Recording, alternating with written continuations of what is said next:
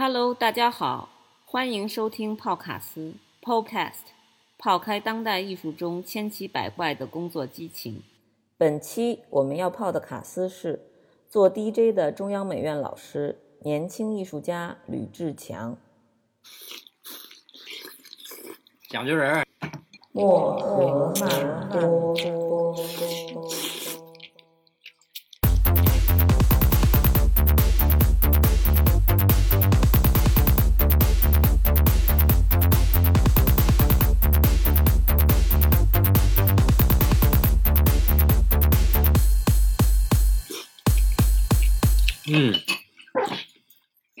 吃。大家好，我是吕志强，呃，我是从事当代艺术创作的艺术家，也在美术学院里边当老师。我自己比较喜欢电子音乐，所以这两年就开始尝试做 DJ，也在俱乐部里边放音乐。因为我自己喜欢的音乐就偏德国系统的这些 techno。嗯，我的老家呢是中国的最北边漠河，特别冷的一个地方。所以就给自己取了一个特别德语的 DJ 名字，叫莫赫曼。刚开始的时候，大家会很紧张，比如说疫情开始二月初，大家很紧张，然后大家不敢见面，也不太方便见面，因为你去小区啊什么的，都要层层把守，然后要传递通行证，或者是当然你登记也是不让进。然后一直到这个四月末说这个解封了，反而觉得有点。不想解封，因为你解封之后，你现在又回到了以前的那个状态，所以也没什么波澜壮阔。没有。你是理中客吗？你是理中客吗？什么是理中客？理性、中立、客观。对，我是。阿童木是理中客吗？阿童木我没看过，我回去补看看。我靠！我真的我是。阿童木播完的时候我才出生，后来我们就有别的动画片看了，就不看阿童木了。你看《圣斗士星矢》是吗？没有，《圣斗士星矢》也是我。你还小是吧？对。你也没看。我也没看。那你是看《灌篮高手》的吗？我看什么《海尔兄弟》。海尔兄弟哦。哇！你怎么欠那么多？对，欠特别多。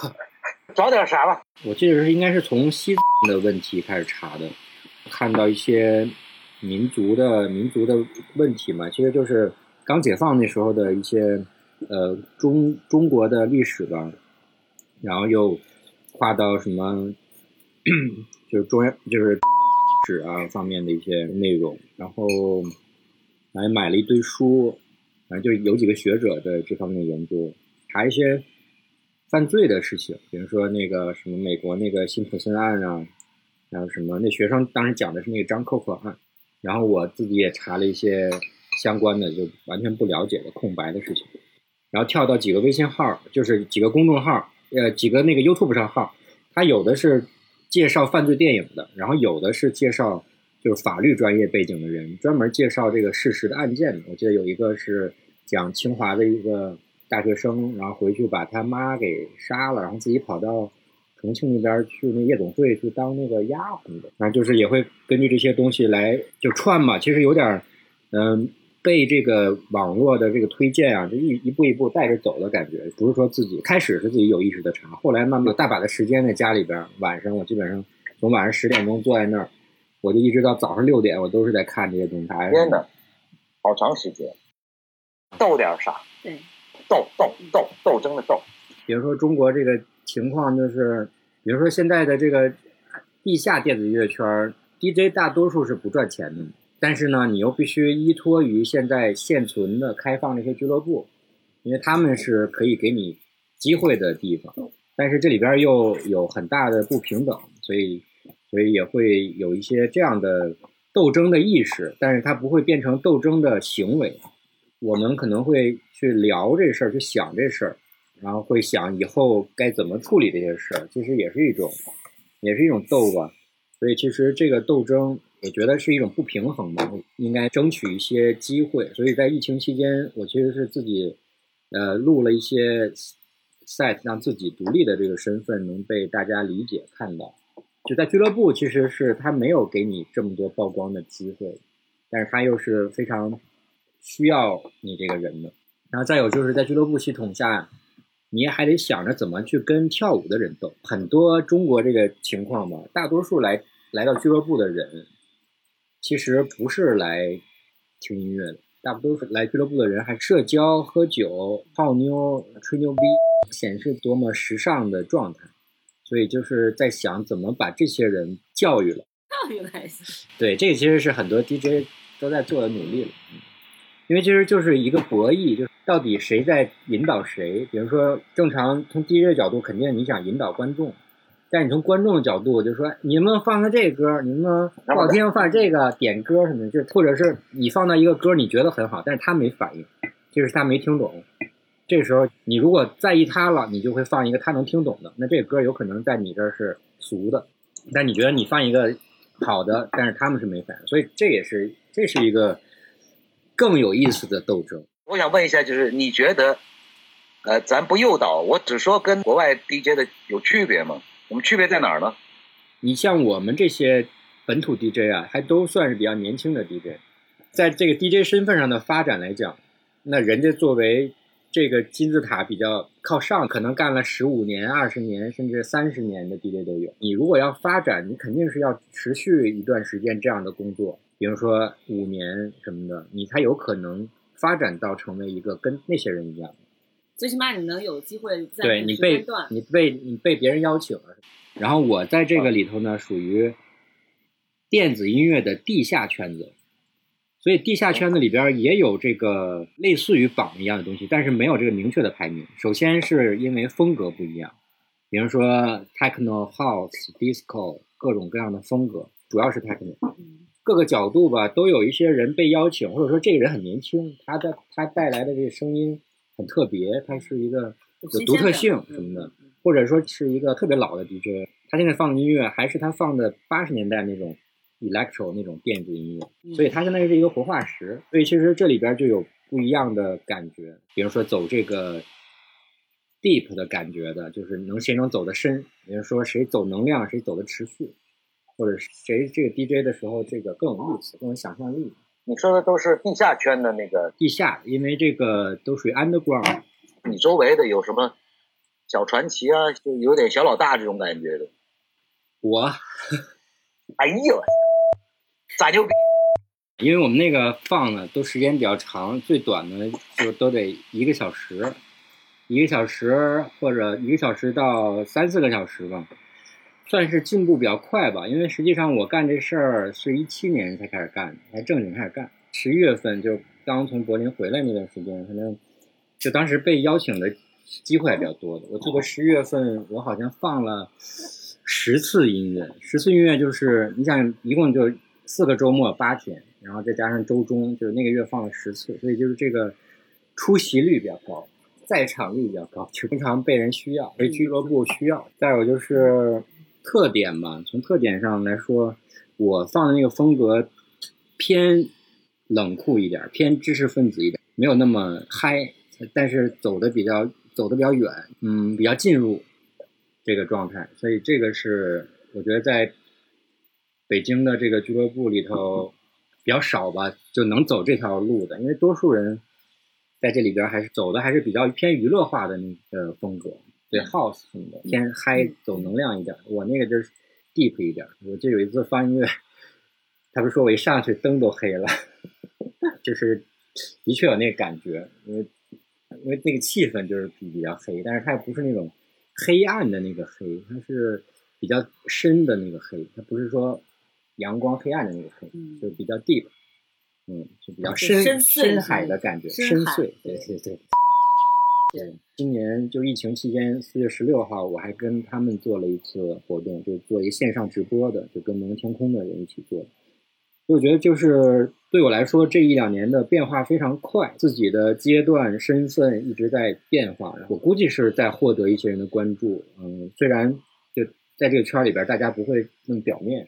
说你说你怎么样，会有很多人来捧你啊？也不会。但我觉得，经过你持续的、不断的，就是维持这个状态吧，就大家会对你有一个好评，然后慢慢的也会有一些事情，也会就你就变成一个绕不过去的一个人了。自己觉得自己这个，反正这两年没白忙活了，干这事儿还是比较有成就。我在这里边有一定的这个权利意识，就是这也不是就我独有的，也是跟一些人学的，或者一些被一些人启发，就是教育。这里边的确有涉及到一个话语权的斗争的问题。如果要你严正声明点啥，严正声明，我还是一个没有那么强势的人，没什么想严正声明。话语权，我觉得不不也不是说你严正了他就多强了，就你叫坚定一点，要持续的做才行，得持续。这不是一个声明能解决问题。我顺便插一句，嗯，在你们这些呃具有一定身份的 DJ 圈里面，嗯宗教意识有作用吗？比如宗教意识里边有可能涉及到伊斯兰教，因为伊斯兰教就是会想到伊斯兰国这种组织嘛，世界范围内的一些恐怖事件嘛，它都跟穆斯林有关。然后我那个 DJ 名字呢，那个叫穆赫曼，所以就是它听起来有点像是一个穆斯林的名字。然后当时是有一个朋友，就是就招待的主席，他就让我改这名字，他觉得你这名字不好，后来你改了吗？改了，啊，你叫什么了？你就用本名了。吕志强。对，我记得最开始零九年的时候，我认识一大哥，他跟我说他一朋友，他那朋友就是自从去了俱乐部之后就不再去教堂了。为什么是两个 N 呢？两个 N 是德德语用法，就是就是指德语中的这个男性的这个角色。其实是一个，因为我最早喜欢这个 techno 什么的，其实还是比较德国系的这这套东西，想往上面靠，就用了这么一个比较德国的名字。还有一个我挺喜欢的一个人叫呃阿卜杜拉哈希姆，是一个瑞典人，但他这名字呢其实是一个阿拉伯名字，他的确是用了一个阿拉伯名字。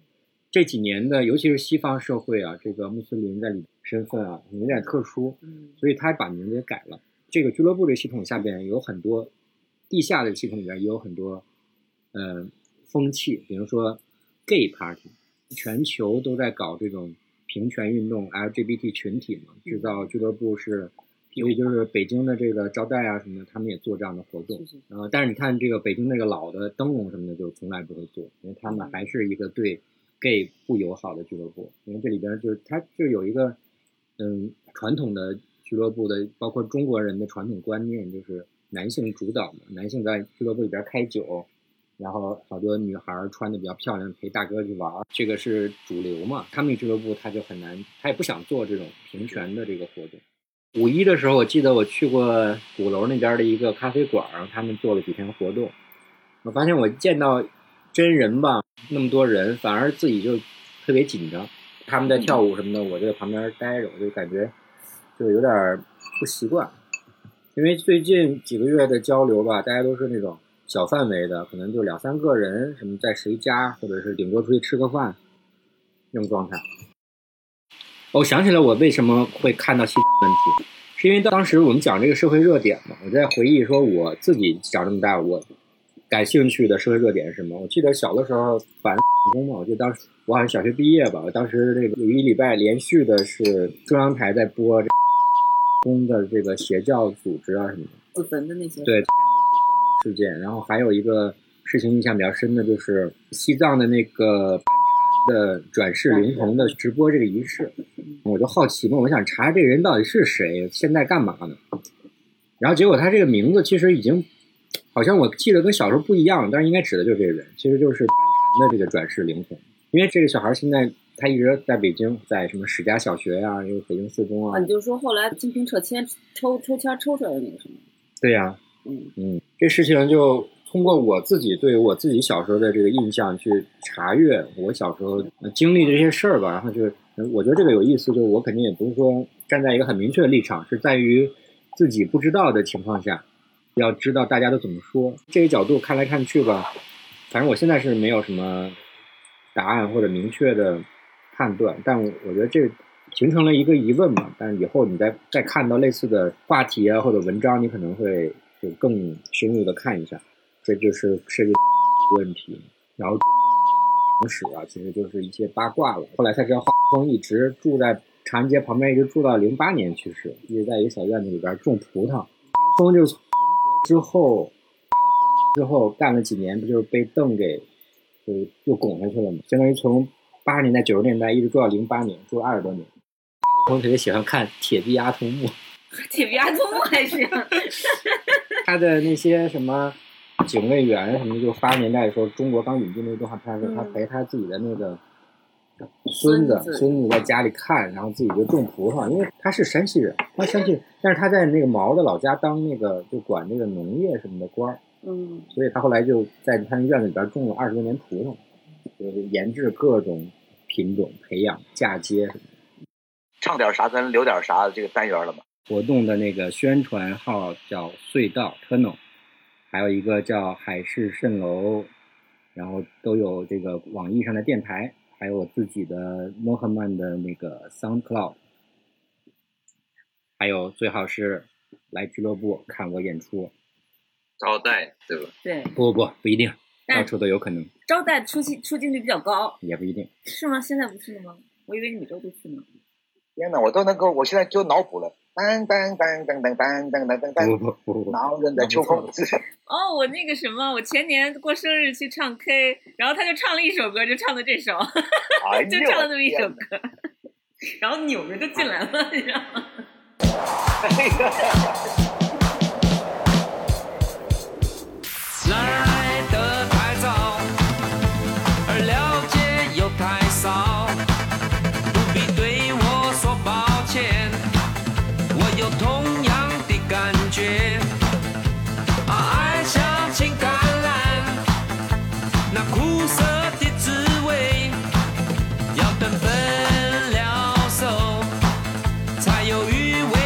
心头。